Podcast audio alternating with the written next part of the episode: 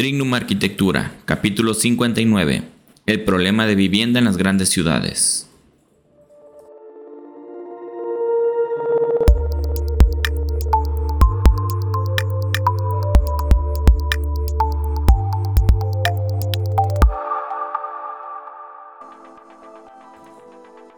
Hola, bienvenidos a Trignum Arquitectura, el podcast donde encontrarás técnicas, tácticas y herramientas que puedes implementar para que logres ser el mejor arquitecto que puedas ser.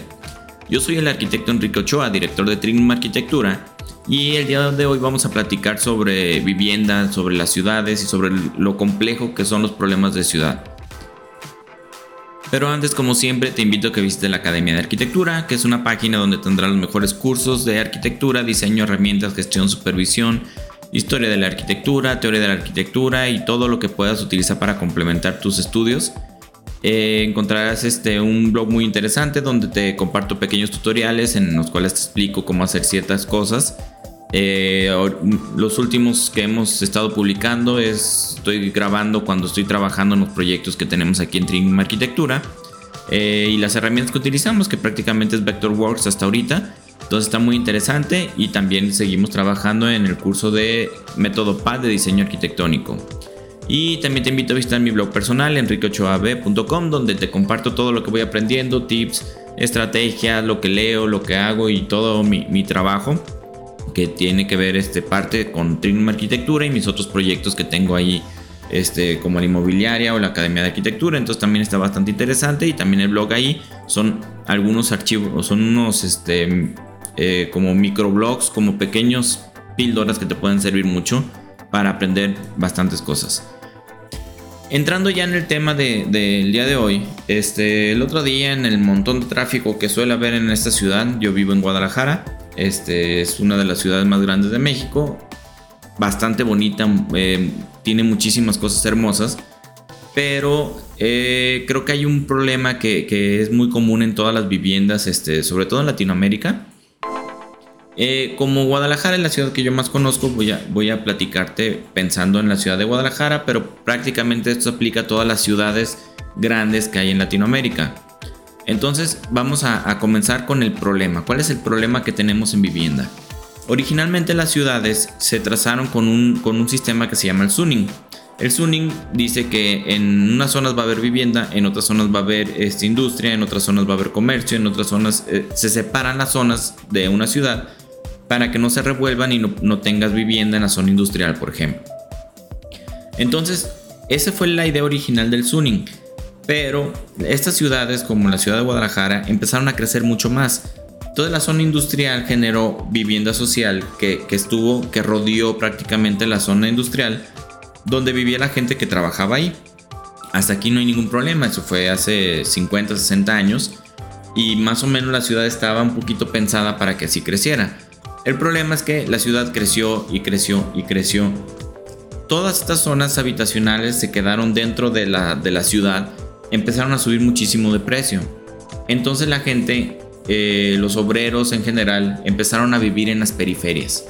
Empezaron a irse en, las partes de afuera, en este caso primero fue Santa María o Santa Anita, San Agustín, Jocotán, toda la ciudad, todos los, los pequeños poblados que estaban alrededor de la ciudad fueron alcanzados por la mancha urbana y la gente, se puede decir pobre o con menos recursos, cada vez iba más lejos y más lejos y más lejos de su zona de trabajo. A esto le, es un fenómeno que le dicen las ciudades dona. Dona se refiere así como el pan, que, que toda la, gente vive en las periferias y el centro se queda vacío. Como es muy caro vivir en el centro, eh, es muy caro este, la, la vivienda que está dentro de la ciudad, entonces este, se, empiezan a, generar espacios vacíos y también sucede otro fenómeno que, este, que, hay muchos edificios abandonados. Entonces todas estas personas viven en las periferias de la ciudad y tienen que transportarse hacia la ciudad para sus respectivos trabajos. Entonces esto genera un problema porque no hay infraestructura necesaria para traer a toda la gente que tiene que venir de aquellos rumbos hacia la ciudad. Eh, no hay suficientes camiones, no hay un transporte público bueno, no hay un tren, no hay un metro, lo que sea que te traiga esa cantidad de, personas hacia la ciudad. Entonces se generan horas pico de tráfico que son incosteables, son muy muy complicadas Y ya últimamente, pues ya no son horas pico, ya es prácticamente a todas horas hay mucho tráfico en todos lados. Porque todas estas personas tienen que viajar desde, desde las afueras hacia la ciudad. Entonces se satura muchísimo. Entonces cada vez las periferias se están haciendo más lejos y más lejos y más lejos. Aquí por ejemplo Tlajomulco o Zapotlanejo, Colotlán, todos esos poblados que antes estaban lejísimos, ahora ya empiezan a ser absorbidos por las manchas urbanas y los centros quedan vacíos. Entonces, eh, te digo, hay, un problema también en la ciudad que existen muchísimos edificios vacíos, tanto en los centros históricos como, en, las periferias, como puede ser este, el, edificio que está aquí en el Parque Agua Azul Hubo un accidente, este, unas explosiones que causaron muchos estragos, pero eso fue hace muchísimos años y, los edificios están vacíos. Existen edificios de departamentos que están de pie, pero completamente vandalizados y completamente perdidos, que tienen muchísimos años siendo zonas inseguras y zonas de, peligro. Han existido buenas ideas. Eh, en el 2011, en Guadalajara fue sede de, de los Juegos Panamericanos. Entonces en esa época yo todavía, estaba en la escuela. Este, empezaron a, generarse, eh, se empezaron a comprar predios alrededor de un lugar, un parque que se llama el Parque Morelos, que es un parque que está pegadito al centro histórico, está muy cerquita del centro histórico de Guadalajara. La idea es que en, ese, en esa zona se compraran edificios o edificios viejos y abandonados y se rehabilitaran, se creara vivienda nueva, este, vivienda social que fuera utilizada primera como, como la infraestructura para los Juegos Panamericanos y después pueda ser comercializada para revitalizar, para redensificar el centro histórico de Guadalajara. Era una muy buena idea, inclusive se metió muchísimo dinero en comprar propiedades que estaban ahí alrededor, pero hubo un cambio de administración en ese momento y a la nueva administración no le interesaba seguir financiando el proyecto de la administración pasada y mandaron estas vías panamericanas a una zona que está ya como por el estadio de las Chivas, que es por periférico, cerquita, pegado a la primavera, que es una zona que, no es viable ecológicamente. Pasan una gran cantidad de mantos freáticos que son alimento de, agua para todas las, zonas de, la ciudad y pones un edificio de muchos cientos o, de departamentos que van a estar contaminando el agua, que van a estar contaminando el suelo, que van a estar contaminando el único pulmón de Guadalajara, que es el bosque de la primavera, solo por los intereses de esa administración. Lo que era una muy buena idea en el Parque Morelos se convirtió en, otro problema en, esa zona que hasta la fecha, que ya pasaron más de 10 años, no han podido ser utilizados esos departamentos. Se utilizaron durante los Panamericanos y nunca se han vuelto a utilizar porque no existe este, ninguna autoridad que se que, pueda autorizar unos proyectos que, contaminen tanto, que sean tan malos para la, para la infraestructura y para la ecología. Entonces en realidad es que pues, siguen siendo un problema que no se soluciona. Entonces de unas administraciones para atrás al momento, el gobierno dijo es que necesitamos redensificar el centro de los primeros cuadros de la ciudad. Entonces vamos a, cambiar los planes parciales de desarrollo para dar permisos para construir más niveles de edificios. Entonces, eh, eso se, escucha muy bien en teoría y no es mala idea. El problema es que lo que causó es que los predios, este, a la hora que se enteraron que, yo puedo construir más dentro de mi predio, entonces mi terreno va a costar más caro, lo voy a vender mucho más caro de lo que lo estaba vendiendo. Entonces se inflaron los precios de los predios 3, 4, 5 veces más de lo que costaba y se empezaron a generar desarrollos verticales y estos desarrollos verticales acabaron siendo unos desarrollos que, que, son, que no son para la vivienda social, que no son para personas que tengan este, que quieran vivir ahí. Eh, se, se, generaron departamentos de 100 metros cuadrados de 4 o 5 millones de pesos. Que la verdad es que las únicas personas que pueden pagar esto son personas que tienen como para comprar 10, 20 departamentos de estos.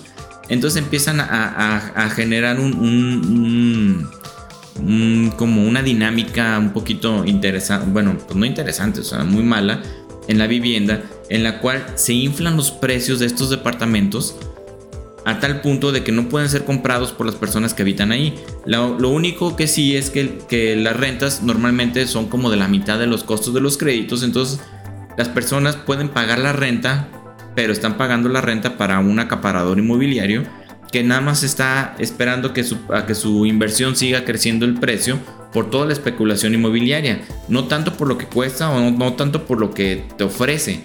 sino por toda la especulación que hay de, la inflación o de la plusvalía que van a tener esos edificios. Entonces, incluso muchos de estos acaparadores inmobiliarios no compran los departamentos para, rentarlos o para que sea un, negocio. O sea, ellos lo compran para nada más tener su dinero guardado en propiedades. Entonces existen muchos cientos de departamentos de este tipo, de este nivel, que están abandonados. Porque como son muy caros en papel, también las rentas son muy caras y las personas no tienen para pagar una renta de ese tamaño, de ese, de ese costo por ese tipo de departamentos tan pequeños que no ofrecen lo que quieren. La mayoría de las personas prefieren vivir más en la periferia, pero un espacio más grande y más, más cómodo, más generoso. Entonces ahí se está generando otro problema que es que, esta redensificación no está funcionando como debe. las zonas siguen siendo muertas, este, el, centro histórico sigue estando vacío, muchos de estos departamentos no están solucionando el problema de, vivienda que hay en la ciudad y lo que está provocando es que la gente sin dinero siga viviendo fuera y que la gente con más dinero siga viviendo dentro y se genera esta segregación. Claro que en una ciudad como, como Guadalajara, pues la mayoría de las personas tenemos menos recursos como para andar pagando esa cantidad de, rentas o de créditos. Entonces se, están, este, se están desaprovechando estos usos en este tipo de, desarrollos. Y lo peor es que estos desarrollos generan como si fueran unos búnkers, como si fueran unos castillos feudales en los que todo, toda la infraestructura pasa dentro de los desarrollos pero por fuera prácticamente es zona de nadie, es zona donde no se aprovechan las áreas comunes, donde no se aprovechan los parques, donde no se aprovechan las vialidades, al contrario. Como estás generando unos bunkers, tú no ves lo que pasa afuera, entonces las calles se vuelven inseguras, se vuelven oscuras, se vuelven peligrosas y se vuelven unas zonas para la, para la criminalidad muy sencillas, muy, muy, muy fáciles para ellos, pues para, para manipular esto. Entonces, eh, no quiero que, este podcast sea nada más de, puras quejas y de puro reclamo y de que todo está mal y que no está funcionando lo que están haciendo. Es un problema muy complejo, pero en muchas ciudades se han, realizado algunas cosas que han funcionado bastante bien. Lo único que falta es una administración que se ponga dura y que no le tenga miedo a nada, porque se, van, se echarían a muchos eh, alacranes encima. Una idea que, que puede funcionar es todos estos edificios que te digo que son abandonados, que los están dejando nada más para que se derrumben, porque la mayoría que se derrumben los, van a acabar usando como estacionamiento. Y muchos de esos edificios son patrimonios, son, edificios de más de 150 años, 100 años, 120 años, que nada más están dejándolos ahí, inclusive cuentan las leyendas que tapan los bajantes para que el agua de lluvia y el peso hagan que se desplomen están, están dejando que, se caigan los edificios y existen muchísimos edificios como el que te comentaba del, Agua Azul o varios edificios de departamentos abandonados y vandalizados que, que, pueden ser rehabilitados, que se pueden expropiar, que se pueden quitar de, las... De las existe la, la, capacidad legal del gobierno de expropiar predios y terrenos que, que este, como, ellos, como ellos gusten, pues. Entonces, si todos estos edificios están abandonados y no están funcionando y no están sirviendo para nadie, pues que los expropien y que, los, y que utilicen esos predios para generar este otro tipo de desarrollos.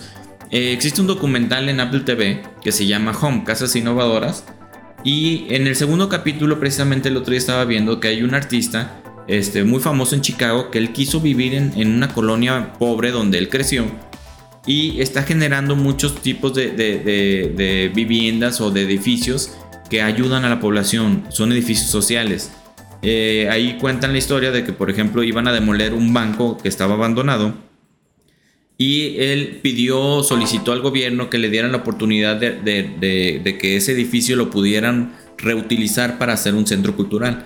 Y está muy interesante la idea y está muy padre ese tipo de, reutilizaciones si todos estos edificios que están abandonados, a lo mejor la gente puede llegar y decir, oye, pues es que queremos hacer una academia de baile, una academia de pintura o cosas por el estilo que, se reaprovechen los espacios para generar este tipo de, usos nuevos que puedan rehabilitar los edificios. O de plano podemos demoler esos edificios que ya, no que ya no sirvan, que sean inseguros, que sean un problema y poder desarrollar algo más ahí. Entonces, este, en muchas ciudades europeas también se, corre el rumor de que te venden casas por un dólar o por un euro. y que la única condición que te ponen es que tú en el transcurso de un año o dos años vas a tener que invertir cierta cantidad de dinero en mejorar la vivienda y dejarla habitable y que no sea un edificio abandonado. Entonces puede ser algo, una, una opción también similar. Esto, el gobierno expropia esos predios que, que no tienen dueño, que nadie los reclama. Igual les dejas un aviso, ¿sabes qué? Si no haces algo con este predio dentro de dos años te lo vamos a quitar. Y, con eso puedes este, conseguir materia prima para esto. Otra cosa que se puede hacer es que ya una vez que tienes predios, puedes hacer concursos de diseño y construcción de vivienda social. Hace muchos años el gobierno era el encargado de hacer la vivienda social. el Infonavit crea, hacía sus propios edificios y sus propios, este, todo. Entonces, si, tú como, gobierno empiezas a generar esa dinámica, vas a provocar que los despachos de arquitectura, como por ejemplo Trinum, este, queramos participar para, desarrollar un proyecto de vivienda social que sea innovador, que sea padre, vas a tener muchas ideas, vas a empezar a generar esta dinámica que hace que, la vivienda pueda ser otra vez un tema de, innovación en, cuestiones este, tanto tecnológicas constructivas como de diseño. Entonces, este, existen algunos pocos intentos de, concurso de vivienda social. Hace no mucho vi que había arquitectos muy importantes como Kalash o como Tatiana Bilbao que hacen este, prototipos mínimos de vivienda para el Infonavit, que los hacen nada más algunos ejemplos y algunas muestras, pero en realidad no son este, vivienda que, pues sea eh, útil y de venta para las personas. A lo mejor buscar ahora sí generar ese tipo de trabajo. Y aprovechar toda la infraestructura que tienen las, desarrolladoras inmobiliarias y hacer concursos de obra público para desarrollar estos proyectos nuevos que, que se están generando. Entonces tú como gobierno no te metes en el problema de construir la vivienda porque ocupas mucha infraestructura y es bastante difícil. Entonces aprovechas a las inmobiliarias que, tú dices, bueno, yo pongo el terreno, tú pones la construcción y al final vendemos la vivienda y tú te quedas una parte de, de, la ganancia y yo me quedo otra parte de la ganancia que se puede utilizar para seguir trabajando con esto. Entonces estos desarrollos como quien dice, ser, serían vendidos, pero, pero controlados. No, porque también, o sea, existe la posibilidad de que ya cuando salgas a la venta, van a llegar los acaparadores inmobiliarios y decir, ah, pues yo quiero comprar 10 departamentos. Aquí el punto es de que tienes que hacer investigación sobre las personas que les vas a vender. Tienen que ser personas que ganen más de tanto y menos de tanto, que les interese y que sean para vivir ellos. Eso es muy importante. Porque también van a existir muchos prestanombres que van a decir, ah, pues es que tú lo pagas y yo este, te presto mi, mi nombre, mi crédito, lo que quieras. Y tú lo pagas y ya este, y al final pues ya tú, tú vas a ser el dueño de esto. Entonces también se puede prestar para ese tipo de cosas. Entonces, si te fijas, este, hasta, hasta este punto, en realidad no se requiere de una gran inversión de parte del gobierno, se ocupa como un aumento de impuestos o, o, algo que, tenga que ver mucho con el gobierno. A lo mejor si tienes que hacer algún departamento que se haga cargo de, de, de ver que todo esto sea transparente, que todo funcione, de cómo puedes este, expropiar las, las predios. Así tiene algo de inversión, pero en realidad el predio, pues al final lo vas a expropiar y no tienes por qué pagarle a alguien porque tú vas a buscar los medios de que no sea un costo. Vas a poder rehabilitar los edificios, este, tú como gobierno y venderlos y tener una ganancia y la construcción de la vivienda va a ser el negocio de las inmobiliarias. O sea, las inmobiliarias van a llegar, van a desarrollar y van a vender y van a ganar una lana de eso. Entonces, eh, hasta aquí no, no, se requiere gran inversión. Claro que, que, este, la única manera de que las personas de, de, recursos no muy altos puedan adquirir esto es que el precio del terreno sea prácticamente nada, que lo único que te estén vendiendo sea la construcción y así puedes tener unos precios que sean bastante accesibles para la mayoría de las personas, pero que sigan siendo un buen negocio. Otra cosa es que el gobierno cuenta con miles de áreas de sesión. Cada que se hace un desarrollo mayor a 10.000 metros cuadrados, se tiene que hacer una donación del 16%. Entonces existen miles y miles de terrenos que tiene el gobierno que pueden ser reutilizados también para esto. Entonces existe mucha materia para eso. La mayoría de estos acaban siendo o, eh, dados en comodato a los fraccionamientos para que ellos hagan parques o cosas por el estilo que a fin de cuentas ellos los venden como si fueran parte de su desarrollo o en algunos otros casos son terrenos que están ahí abandonados ahí esperando nada más para ver qué le pueden poner. Entonces para obviamente estamos hablando de, una posibilidad utópica en el que no tengamos un gobierno tan corrupto y que no busquen beneficios propios y que estén buscando la verdadera solución a los problemas.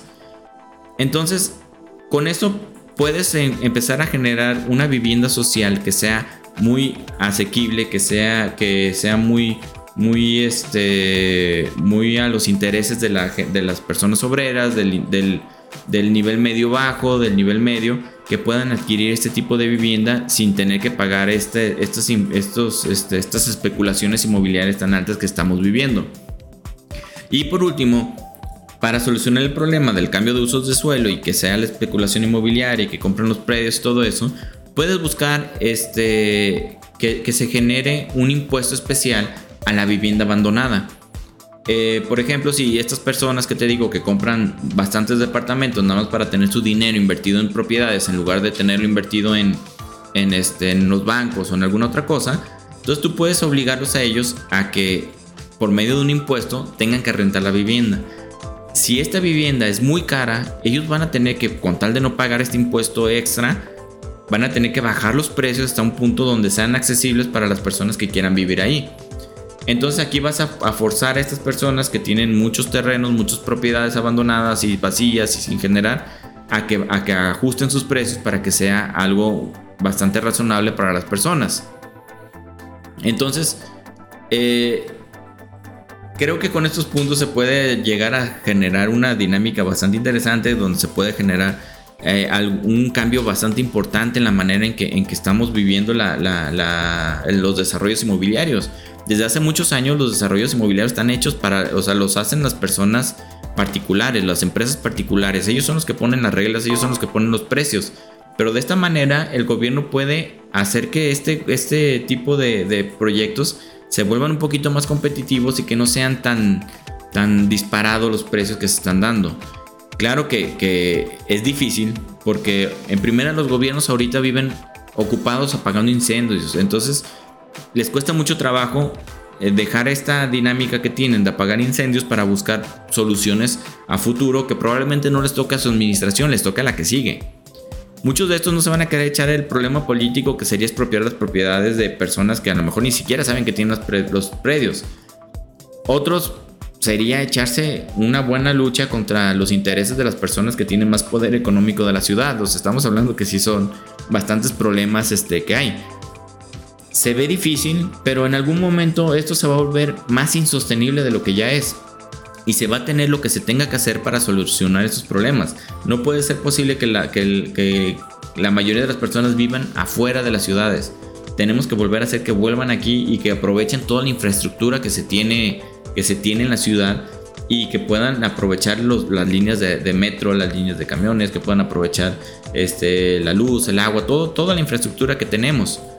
Entonces, tal vez estas ideas solo rascan una pequeña parte del problema que hay en las ciudades, pero creo que, de, pequeñas ideas se puede empezar a generar una ciudad que sea bastante más sostenible. Entonces, eh, a mí en lo personal me encantaría en algún momento poder participar en, estas soluciones como fueron en, su momento las grandes este, desarrollos de inmuebles que hacía Infonavit de, vivienda social o, buscar soluciones alternativas o buenas soluciones a todos los problemas que hay ahorita este, en la ciudad. Y también buscar que las personas que han sido abandonados y que han sido empujados a vivir en las periferias, que han sido empujados a vivir lejos, que tienen que pasar horas en camiones desplazándose para llegar a su trabajo, que puedan utilizar este tiempo que pierden porque el tiempo es lo más valioso que tenemos, que lo puedan utilizar con sus familias, que lo puedan usar descansando, que lo puedan usar utilizando las áreas que hay en las ciudades para, para, convivir. Entonces, y otra cosa muy importante es que esta ciudad este, vuelva a tener vida, sobre todo en las noches en, el centro histórico, que las calles vuelvan a, ser transitadas, que, que, recupere toda esa vida de día y de noche que tenía en, en otras épocas, que ahorita no lo tenemos este, y que todas las clases sociales podamos disfrutar de la ciudad, que no sea una ciudad para ricos, que sea una ciudad para todos. Entonces, pues, pues ahora sí que el, tiempo dirá y esperemos que, no tarde mucho. Y me encantaría saber tú, tú qué opinas de este tema. Eh, me puedes dejar tus lo que, lo que quieras aquí en los comentarios, eh, tanto en el blog como en, las redes sociales. Me puedes buscar como Trinoma Arquitectura y decirme qué opinas. Y muchas gracias por escucharme un día más, por tus valoraciones, por los likes. Eh, en serio, a nosotros nos sirve muchísimo todo esto. No olvides suscribirte para que te llegue un aviso cada vez que publicamos algo nuevo. Te recuerdo que nos puedes encontrar en las redes sociales como Facebook, Instagram, Twitter, LinkedIn, YouTube y cualquier reproductor de podcast. Espero que algo de lo que dijera hoy sirva para tu desarrollo personal y profesional y te mando un fuerte abrazo.